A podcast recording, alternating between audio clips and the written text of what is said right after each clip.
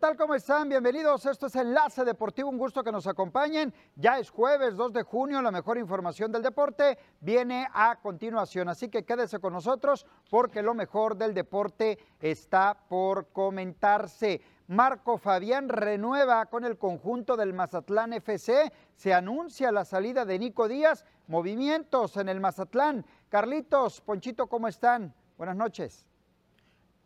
¿Qué tal compañeros? Muy buenas noches. Información en el puerto, negativa, positiva, lo vamos a estar analizando. Información de la Liga Mexicana del Pacífico del Cibacopa Poncho.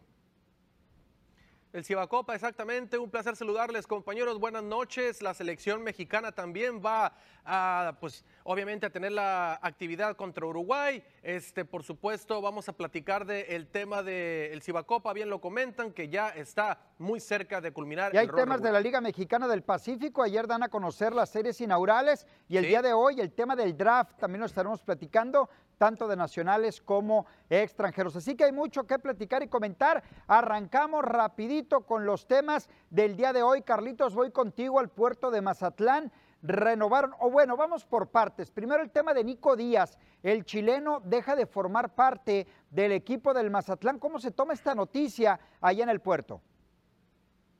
Fíjate, para, para empezar en lo personal, me parece sorprendente debido a que Nico Díaz desde el torneo pasado ya se especulaba o se mencionaba que podía llegar al conjunto de Cruz Azul. Me parece que es la opción más viable para el jugador.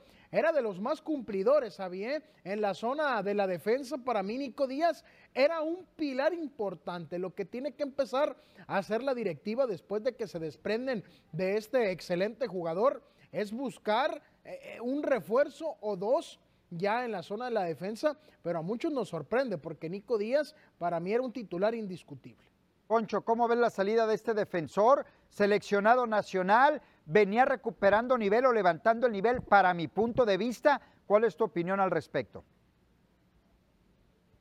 No, pues obviamente que es un gran jugador y que obviamente también eh, pudo haberlo podido retener un poco el equipo del Mazatlán. Sin embargo, pues si ya no se va a poder y ya sale este hombre, pues hay que buscar las opciones y que sean opciones buenas, ¿no? Que no vayan a eh, desbaratar el gran bueno el buen equipo que tenían y que cerró ese buen torneo metiéndose el repechaje contra el equipo del Puebla que pues estuvieron muy cerca no de meterse a los ocho equipos ya de cara a la liguilla pero la verdad es que si sale uno así, ojalá que el equipo de Mazatlán y la directiva traigan un jugador de ese calibre o más alto para poder cubrir esa A eso iba, Carlitos. Eh, hay el rumor de que puede llegar otro central, digo porque se quedan Osvaldo Alanís y Néstor Vidro, prácticamente jugadores de, de, más experiencia ahí en la central, pero creo que Mazatlán va a requerir la contratación de otro defensa central, ¿eh?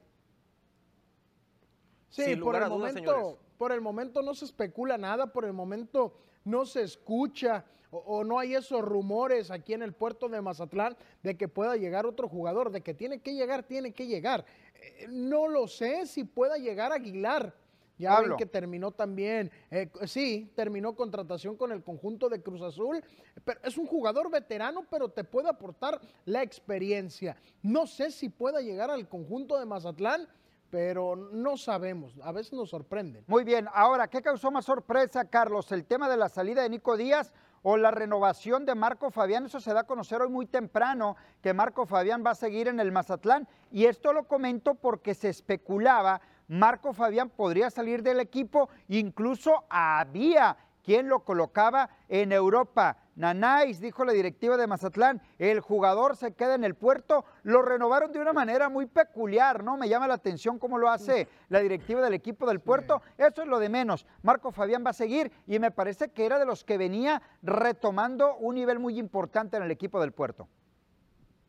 Sí, fíjate, si hacemos un, un, balance a Bisaid Poncho de lo que fue la temporada de Marco Fabián, eh, eh, solamente anotó un gol y le batalló le batalló porque también hay que recordar, anotó uno en esta Copa inventada, la Copa del Pacífico frente al Santos, primera pelota que toca y, la convierte en gol, pero en el torneo regular y en lo que fue repechaje, yo me quedo con el Marco Fabián del lapso final, ese Marco Fabián que si bien no anotaba gol, te jugaba, eh, te jugaba como un mediocampista que le gustaba jugar hacia el frente, que tiene disparo de larga y media distancia. Me parece que lo de Fabián es acertado, termina por tapar la noticia un poco de lo de Nico Díaz.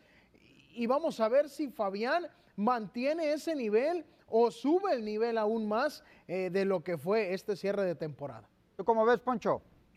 No, pues, ojalá, ojalá, ojalá que lo haga. La verdad, eh, cuando llegó al Mazatlán yo tenía muchas dudas. La realidad es que tampoco es que esas dudas a mí en lo personal me las despejó, pero creo que Marco Fabián sí tuvo ese cierre bueno, empezó a levantar poco a poco el nivel y si en el próximo torneo sigue teniendo ese nivel o como lo comentas Carlos, eh, lo sigue incrementando un poco más, va a ser interesante lo que pueda hacer el frente el equipo bucanero, ¿no? Ahora, hay que esperar también. Eh, el tema de los refuerzos para el Mazatlán, ¿no? Ya decimos lo de Nico Díaz, este, pero necesitamos ver qué va a pasar con todo esto del mediocampo, los delanteros, eh, qué va a pasar en la defensa, porque este equipo ojalá, ojalá que no lo eh, desmantelen, que no se vayan todos o muchos jugadores importantes con los que, con los que ya contaba Gabriel Caballero. Eso por un lado, ¿eh? por el otro, ¿quiénes pueden llegar? Para mi punto de vista, eh, tienen un buen portero,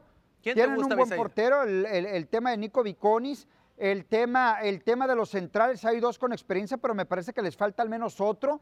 En el medio campo me parece que está bien, ahí Benedetti, aparece también Marquito Fabián. Eh, vamos a ver cómo van acomodando, pero yo sí creo que al frente, con todo y que están Rubio y está eh, Sosa, me parece que necesitan un delantero con más puntería, un delantero más fino para la próxima temporada. ¿eh? Fíjate. Sería bueno un hombre por línea, un hombre por línea, para que haya competitividad. Fíjate, Poncho, un muchacho que salió de la cantera del conjunto de Mazatlán FC, Andrés Montaño, que está disputando el Mundial, bueno, no es un Mundial, es un torneo, Mauricio Rabel se llama, en Francia, de la selección 2000 eh, sub-21. Ese muchacho le tienen que dar oportunidad y, va a hacer algo bien. ¿eh? Muy bien, ya veremos por lo pronto Mazatlán. Ahí está levantando la mano en cuanto a salida y llegada de jugadores. Ya veremos cómo se va armando. Tenemos que ir a la primera pausa. Regresamos, hay mucho más que platicar aquí en Enlace Deportivo. Regresamos.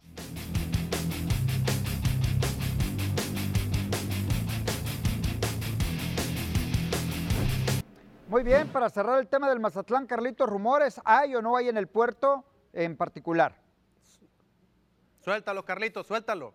Fíjate, se escucha un rumor muy fuerte, hay que aclarar, eh, es rumor, pero se dice que puede llegar el jugador Giovanni Dos Santos, este jugador con gran trayectoria en diferentes ligas del mundo. Me parece que pudiese ser una incorporación interesante. Vamos a ver, es un rumor únicamente. Carlitos desde Mazatlán nos confirma este rumor, rumor perdón, allá en el puerto con Giovanni Dos Santos que comienza a sonar allá en el puerto. Que llegue o no llegue, ya veremos, ¿no? Por lo pronto es un rumor y nosotros lo comentamos. Y hablando de Giovanni, de Marco Fabián, eh, en su momento fueron seleccionados nacionales, mundialistas, los dos. Eh, juega la selección, ¿no? En, un ratito más juega la selección contra Uruguay el día de hoy. Hay un tema de selección nacional que yo quiero comentar. Si vas a tener pocos partidos, pocas fechas FIFA previo a la Copa del Mundo, yo no sé por qué el Tata Martino no avientas lo mejor que tienes. Yo creo que tienes que jugar con lo mejor que tienes de cara al Mundial, que es el próximo mes de noviembre, ¿no? Y, y, sobre todo los partidos, Abisaid, sobre todo los partidos que te van a dejar algo bueno, como una selección uruguaya que quizá la ponen a jugar, ponen a la selección a jugar contra ellos, precisamente porque vas a enfrentar a una selección argentina en tu fase de grupos en la Copa del Mundo que tienen un plan de fútbol muy similar, ¿no? Estas selecciones de Conmebol. Y entonces por eso debería de aprovecharlo el Tata Martino. Y yo creo que no eres el único que no entiendes muchas cosas, porque la verdad yo tampoco entiendo y seguramente Carlos Rendón no entiende el por qué el Tata Martino hace este tipo de cosas, por qué no convoca a los mexicanos que están en un buen momento en el Atlas. En fin, hay muchas cosas que no entendemos de este hombre. Fíjate, eh, ya se expresó Tata Martino referente a ese último tema que comentas, Netillo. Comenta que la estructura del Atlas mayormente o, los jugadores que más resaltan son extranjeros. Allá ese será otro tema para platicar. La comparación entre el fútbol argentino y el uruguayo no está del todo claro, eh, más por el momento que vive. En Uruguay que está en un cambio generacional con jugadores ya veteranos y la selección argentina que el día de ayer se mostró de una manera increíble. Lo expresó en conferencia de prensa Bisaid voy a hacer rotaciones, voy a hacer movimientos y coincido completamente contigo. Estás a unos meses, a pocos partidos, ¿por qué no mandas ya tu once titular a jugar? ¿Por qué no te dejas de experimentar? Eso de experimentar lo pudiste haber hecho jornadas atrás y no, hasta la recta final. Pero bueno, es el Santata Martín. Sí, la Copa del Mundo está a la vuelta. Ahora yo te pregunto, Poncho, tú dices jugadores del Atlas, ¿quién? ¿Quién del Atlas está para formar parte de la selección nacional?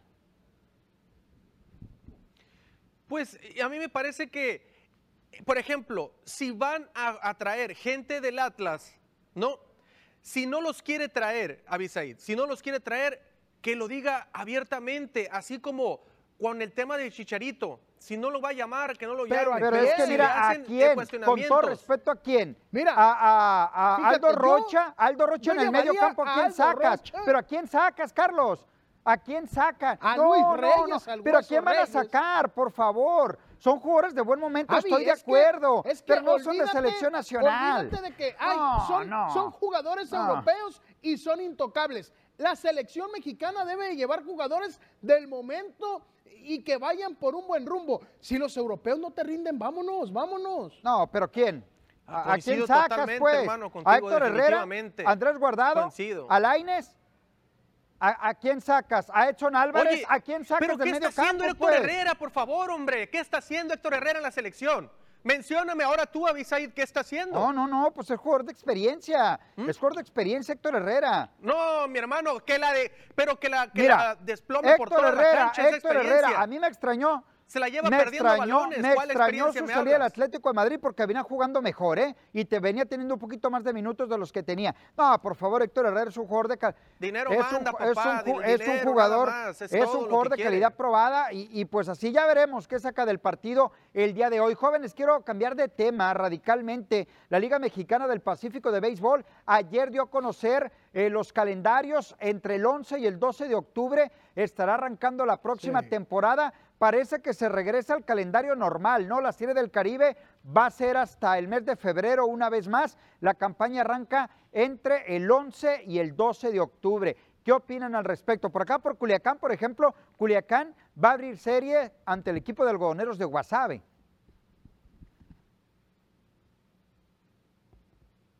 Sí, el equipo de uh, Yaquis de Obregón va a jugar el día 12 de octubre en Hermosillo y el 13 de octubre en el Estadio Yaquis recibiría la visita del conjunto de la capital sonorense. Y bueno, ¿qué nos dices por allá, eh, Carlitos? obviamente con el tema de Venados de Mazatlán, ¿contra quién va a abrir y en qué fechas? Sí, Venados de Mazatlán, que va a haber eh, actividad eh, frente al equipo campeón, frente al conjunto de los Charros de Jalisco y, un inicio de ser interesante para todos los equipos. Y bueno, ya lo comenta Bisaid, eh, eh, ya vuelve a la normalidad del calendario, ya también dieron calendario de Serie del Caribe. Vamos a ver eh, quién ataca primero en las series inaugurales, que son importantes, para algunos nada más es el show, pero no, es, importante desde el primer Ahí lo veíamos, ¿no? Los Águilas de Mexicali ante Sultanes de Monterrey, Naranjeros de Hermosillo contra eh, Mayos de Navojoa, Yaquis, perdón, Yaquis, exacto, exactamente, aparecía el equipo de los Cañeros contra los Mayos de Navojoa, son las series inaugurales en distintos días, por ahí se estará moviendo el calendario. Lo que se acaba de dar a conocer también hace una hora aproximadamente es el draft, ¿eh? el draft eh, que se va a realizar de la Liga Mexicana del Pacífico que arranca el próximo 11 de octubre. Bueno, pues el 5 de julio en la ciudad de Hermosillo, Sonora. Orden de selección de draft de extranjeros. Ahí lo vemos en pantalla como número uno Mazatlán, número dos Jalisco, número tres Cañeros, número cuatro eh, Tomateros, número 5 Algodoneros, Yaquis en el 6, después viene Sultanes, Naranjeros, Águilas y Mayos de Navojoa. Los nacionales, Sultán es el número uno, Charros el número dos, aparece Cañeros como tres, el cuatro es Guasave, cinco Mayo, seis Yaquis, Águilas, Naranjeros, Tomateros y Venados de Mazatlán. En ese orden se estará eligiendo jugadores nacionales y extranjeros de la Liga Mexicana del Pacífico. Repito la fecha, el próximo día 5 de julio. Fíjate, con la nueva incorporación del nuevo director de la Liga Mexicana del Pacífico, se espera que recupere el protagonismo eh, eh, de hace cinco o seis años, ese de que lleguen jugadores con gran renombre, eh, que recupere terreno perdido de la liga y vamos a ver con qué sorpresas nos salen a lo largo de estos meses. Sí, también se dio a conocer el tema del número de extranjeros, ¿no? Que va a quedar en seis para cada equipo.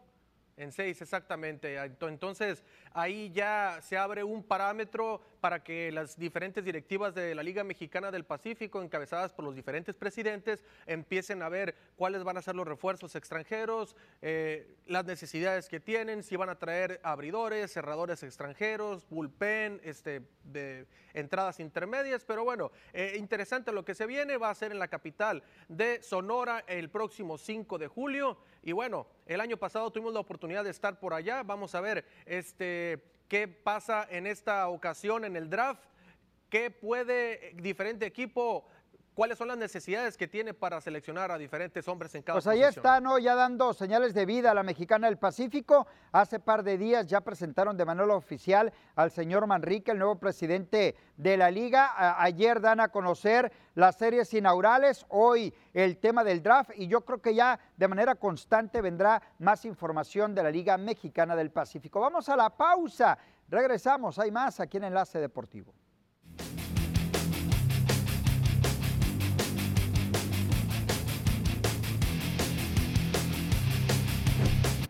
De regreso en Enlace Deportivo Poncho, ayer en Ciudad Obregón, el equipo de los Halcones eh, derrotó a los Caballeros de Culiacán, lo barre en la serie Obregón bien. Culiacán, la verdad, que hundido en el fondo en el circuito de básquetbol de la costa del Pacífico.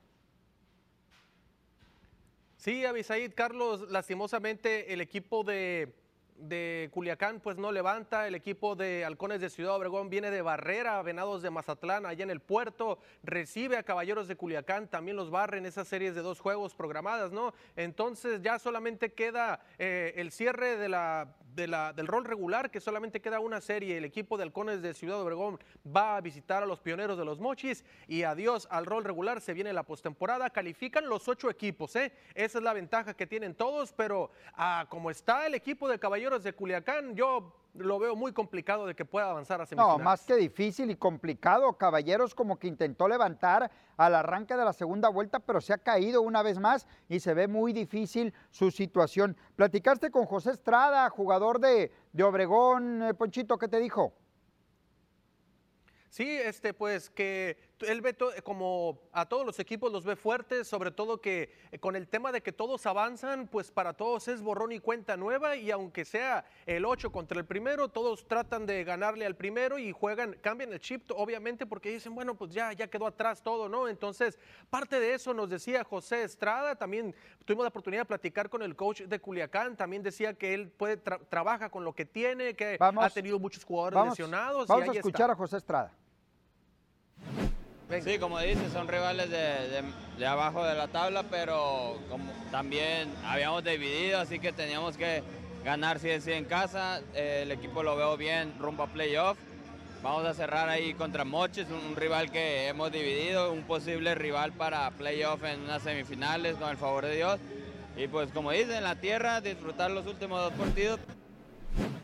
Muy bien, esta mañana, cambiando de tema, se llevó a cabo una conferencia de prensa para anunciar la función de Vox CBP, la cual vamos a tener, atención, el próximo domingo, domingo 5 de junio, función de box Leones eh, del Ring desde la capital del estado de Sinaloa, desde Culiacán para toda la región. Vamos a tener esta función de box en la cual aparecen Martín León contra Osvaldo Quintanilla en el peso superligero. Valentín León Jr. aparece en esta función de box ante Manuel Castro en el peso ligero y Benito Valenzuela contra José Luis Azueta en el peso super gallo. A partir de las 5 de la tarde en el Polideportivo Juan Semillán, por la noche tendremos esta función de box TVP. Vamos a escuchar a uno, aparte del comité organizador y también a uno de los hombres que van en la pelea estelar.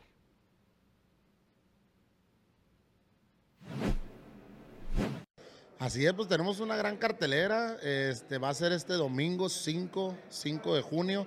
Este cambiamos por unas cuestiones ahí de que está ocupado el polideportivo en los días viernes que acostumbramos a hacer las funciones. Pero bueno, yo creo que la cartelera que se, que se formó va a ser una cartelera de gran calidad.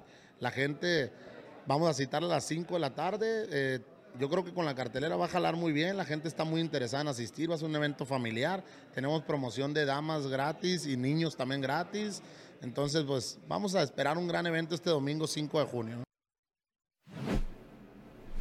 Pues esperar una muy Muy bien, muy bien, pues ahí está el comité organizador hablando al respecto de la función de box. Esto será el próximo domingo. Atentos a todo lo que sucede en esta pelea, en esta función de box, que la vamos a tener para todos ustedes a través de TVP, eh, Carlitos, Ponchito.